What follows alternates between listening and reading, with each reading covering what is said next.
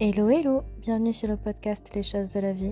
Les choses simples sont belles. Partageons des ondes positives et profitons pleinement de chaque instant que nous offre la vie. J'espère que mon contenu te plaira et je te dis à très vite.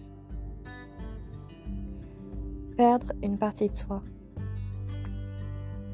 Ce podcast s'adresse à toutes les personnes qui ont eu un animal de compagnie et qui l'ont perdu.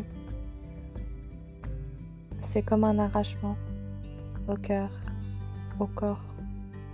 Parce que un animal, son animal, c'est une réelle partie de soi, une extension de soi. Ce petit être qui reflète tellement de vous. Je me rappelle de mon premier chien, le celui qu'on m'avait donné en, primaire, qui s'appelait Hercule. C'était un petit quintarier tout roux. Et il s'appelait Hercule. Il avait 9 ans quand euh, je l'ai perdu. On lui avait diagnostiqué euh, une tumeur des fosses nasales et en un mois, un mois et demi, il est parti. Ça a été très très rapide et ça a été très étrange parce que je l'ai eu en fin de CM2 jusqu'à euh, mon année de troisième année de licence d'archi. Donc il a traversé euh, toutes mes années, on va dire, euh, d'école et, le début de, de la fac. Et hum, ça a été très étrange. J'ai grandi avec lui et j'ai évolué avec lui. Et hum, c'était une période très difficile. Euh. C'est l'année finalement où, où je remettais vraiment tout en question et le fait de l'avoir perdu, c'était très compliqué. Et euh, ça a été assez euh, un événement marquant parce que c'était vraiment euh, mon enfance qui s'en allait. Et après, je suis rentrée en master et et finalement, ça fait bizarre parce qu'aujourd'hui, on est le 1er mars et c'est l'anniversaire de mon père. Et il aurait eu, je sais pas quel âge. Euh, ah si, il aurait eu 90 ans. Ouais, c'est ça, il aurait eu 90 ans. Euh, et finalement, euh, quand on remonte en arrière, au fait, quand j'avais eu mon chien, 9 ans, bon, 9 ans en Asie, c'est un peu le chiffre parfait. Et c'était mon père qui avait dit jamais on prendrait de chien. Hein, euh, et, le jour où on allait récupérer, en fait, euh, Hercule, il lui a sauté dans les bras et il avait 4 mois et il lui a dit euh, il m'a choisi, c'est vrai, je peux plus rien faire, il m'a choisi, je ne peux que l'aimer. Et ben. Ça fait bizarre parce qu'il y a. Hum, lundi dernier, j'ai un ami, enfin, il y a le chien d'un ami qui est mort aussi.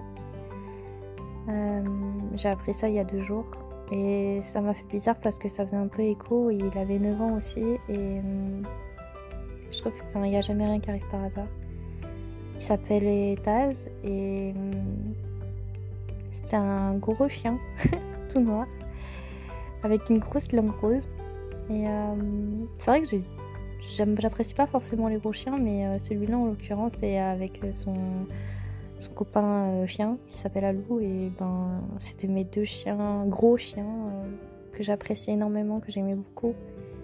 Et euh, on lui a diagnostiqué en fait, enfin c'était un cancer indétectable il est mort en 48 heures et ça a été... En fait j'ai ressenti vraiment de la peine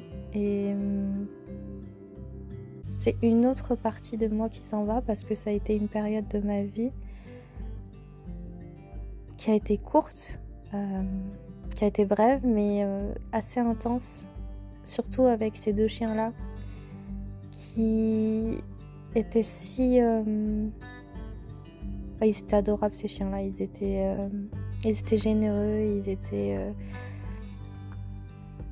Ils étaient vraiment trop mignons et je les ai dessinés. Et ce dessin d'eux, il restera toujours gravé dans mon cœur. Et c'est toujours un souvenir très précieux. Euh, ça fait bizarre parce que C'est pareil, j'avais euh, cette collaboration euh, poétique qui s'était un petit peu mis entre parenthèses parce que j'avais pas de nouvelles et, et j'ai appris en fait que cette personne avait enfin, était en lutte avec elle-même pour combattre le cancer et, finalement c'était un peu comme un écho lointain. Et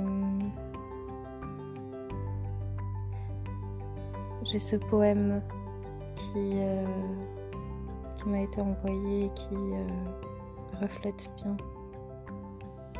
cette euh, à la fois ce vide qui remplit l'espace, cette lutte contre la souffrance, la douleur, la solitude, et qui en même temps on voit qu'il y a des étoiles qui brillent au fond. J'aime beaucoup.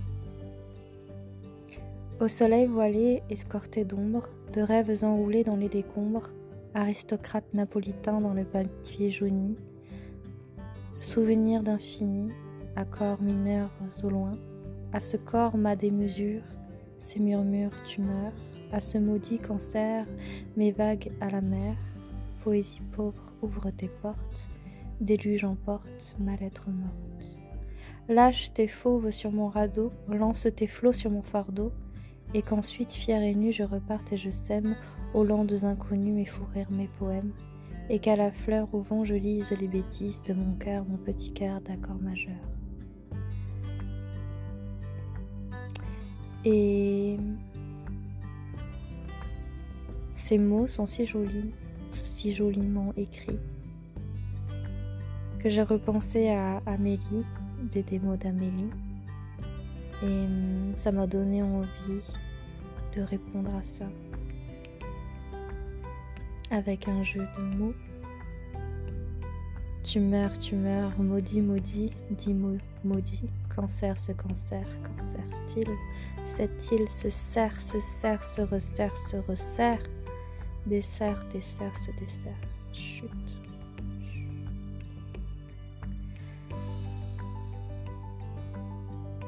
En fait, ça rappelle. Ce genre d'événement rappelle une seule chose. C'est que lorsque l'on passe proche de la mort, lorsqu'elle vous côtoie au plus près de vous, ça remet en question pas mal de choses. Ça remet en perspective ce que l'on peut penser de la vie. Et euh, finalement, qu'est-ce qui nous reste dans ces moments-là? C'est croire. Pas forcément en une religion ou un Dieu, mais croire. Parce que la souffrance intérieure, elle demande d'avoir la foi en quelque chose, peut-être qu'en soi-même. Et comme je le disais, cette lutte contre la solitude, cette lutte qui est de mieux s'accepter, de mieux accepter l'autre, de prendre en main sa vie, de comprendre qu'on est vulnérable et qu'en étant vulnérable, il faut savoir faire confiance en soi et en l'autre, de se respecter, et hum, c'est en étant dans cette démarche, non pas de repli sur soi, mais d'ouverture vers les autres, de voir qu'on peut discuter et échanger profondément, de se dire que la remise en question, hum, qui est née du doute, des doutes, elle n'est pas euh, négative. Finalement, se confronter au réel parce que être enfermé dans ce monde, ça n'est pas la solution pour survivre, pour vivre tout simplement. Et quand les mots manquent, alors il faut parfois prier, parfois écouter de la musique, Quand la mort, elle nous côtoie, quand te dis que c'est bientôt la fin, tu vois les choses complètement différemment. Parce que tu as envie de vivre pleinement l'instant. Et c'est pour ça que je dis à chaque fois qu'il ne faut pas attendre que la mort soit là pour profiter pleinement de chaque instant. La vie est trop courte. Et hum, ce vide, ce vide qui est autour de soi, en fait, c'est aussi de la plénitude.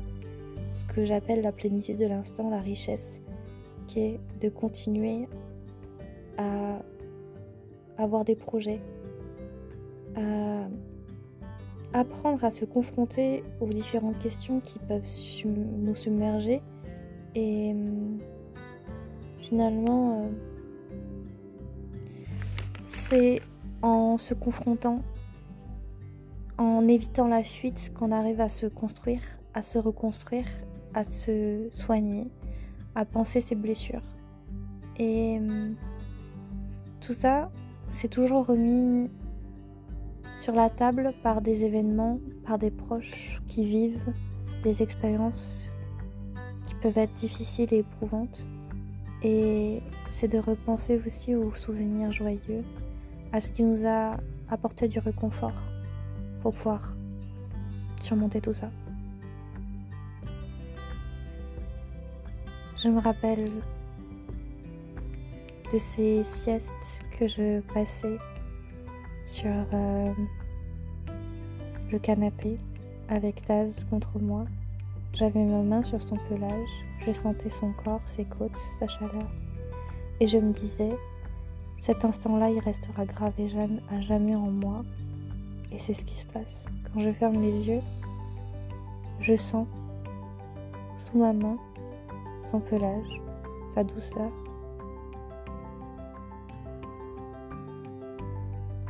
On se souvient jamais du moment, de la date, mais on se souvient de l'instant.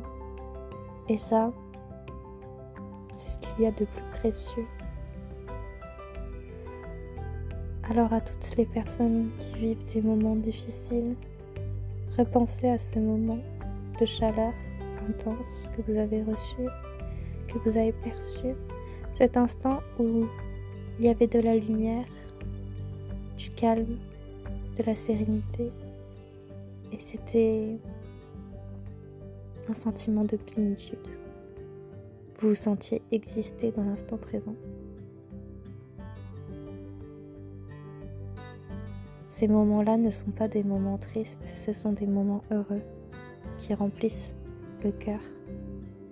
Et tous les jours, vous devez ressentir cette gratitude et remercier la vie d'être vivant et de pouvoir mener les choses à bien.